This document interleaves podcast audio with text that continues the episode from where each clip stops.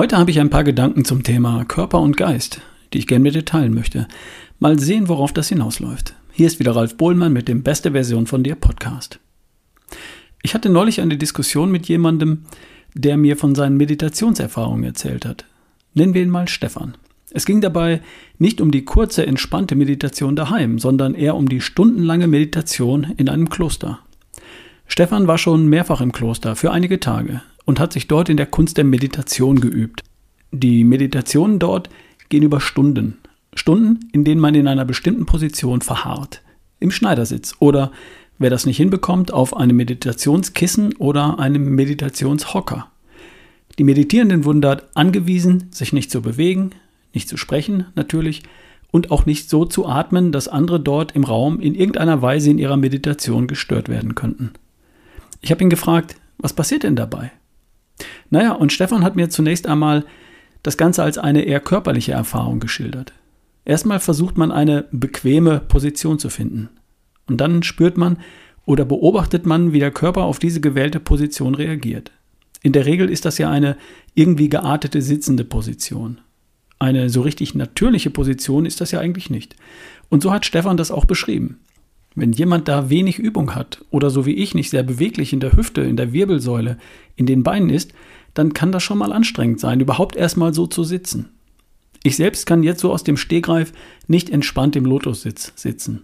Vielleicht kann ich entspannt auf einem Meditations Meditationshocker sitzen oder auf einem Meditationskissen. Aber einfach so auf dem Boden geht bei mir nicht. Ging Stefan auch so. Also, was passiert da? Naja, der Körper reagiert. Und das nimmst du wahr, quasi als Teil der Meditation. Du nimmst es wahr und du blendest es aus. Du versuchst es zumindest. Was heißt das genau? Naja, die Beine tun dir weh und du versuchst es zu ignorieren.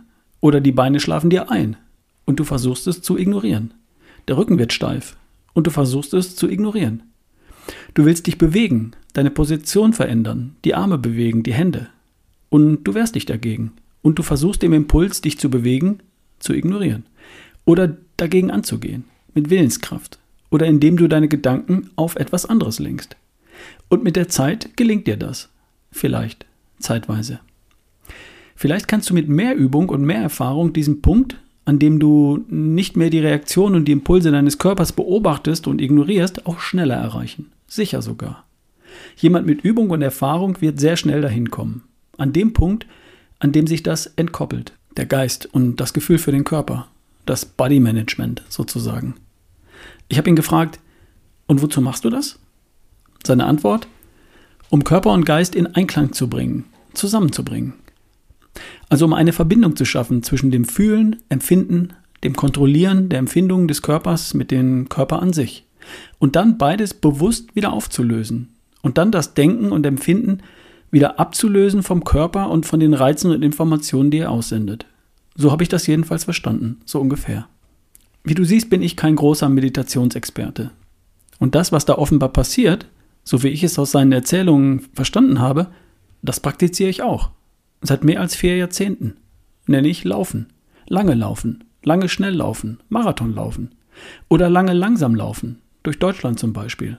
Oder ein CrossFit-Workout absolvieren eine Wanderung im Hochgebirge. Da passiert bei mir nämlich genau das Gleiche, offenbar. Am Anfang fühlt man in seinen Körper hinein. Wo zwickt es, wo drückt es? Zu kalt, zu warm, zu eng, zu weit, zu nass, zu trocken? Welche Gelenke oder Muskeln laufen noch nicht rund? Stimmt der Atemrhythmus? So bringe ich Körper und Geist zusammen. Der Geist übernimmt den Körper, fühlt in ihn hinein, nimmt die Signale des Körpers wahr und, Achtung Unterschied, reagiert darauf, steuert, optimiert. In diesen Momenten bin ich mit meinem Geist ganz nah bei meinem Körper, spüre ihn ganz intensiv, habe das Gefühl, dass Körper und Geist im Einklang sind. Und irgendwann entkoppelt sich das. Dann lässt der Geist den Körper wieder los, lässt ihn laufen, gehen, rennen, rudern, Radfahren, was immer ich gerade tue. Der Körper geht, wohl eingestellt und im optimalen Leistungsbetriebszustand sozusagen, in den Autopilotmodus.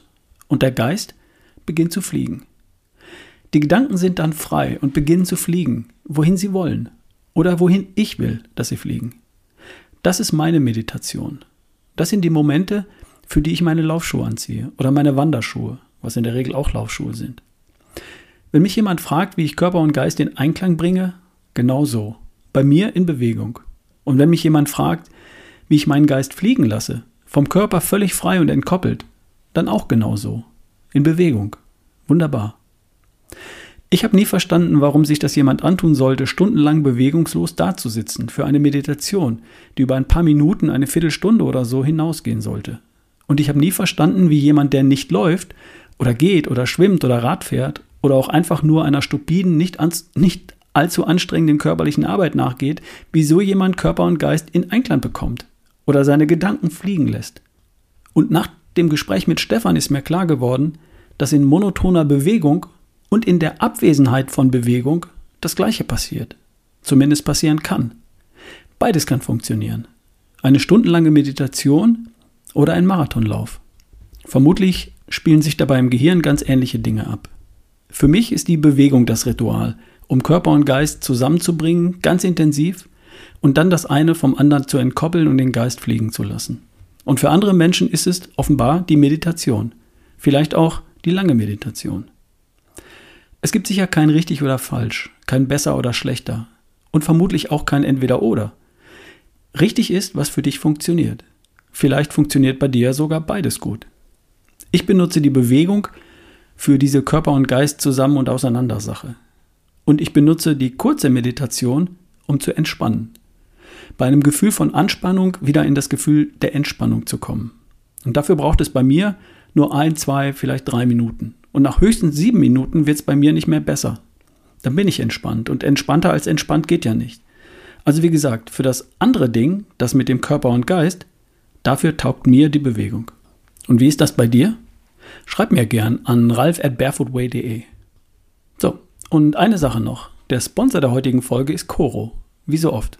Coro unterstützt diesen Podcast und dafür bin ich sehr dankbar. Denn Coro ist ein Partner, zu dem ich voll und ganz stehe, weil ich da seit langer Zeit selbstzufriedener Kunde bin.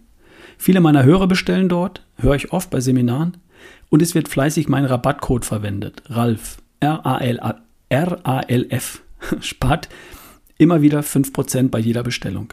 Bitte so weitermachen. Vielen Dank. Wir hören uns die Tage. Dein Ralf Bohlmann.